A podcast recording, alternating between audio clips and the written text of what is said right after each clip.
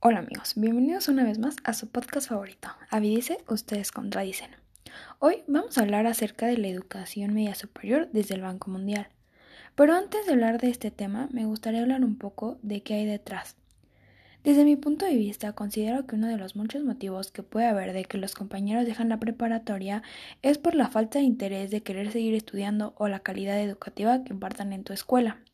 Otras veces es por no tener los suficientes recursos para poder pagar la escuela, o sea, las inscripciones, materiales, gastos de transporte y a veces uniformes, y los alumnos tienen que dejar la escuela para poder ayudar a sus padres. Antes mencioné la calidad educativa, pero ¿qué es calidad educativa?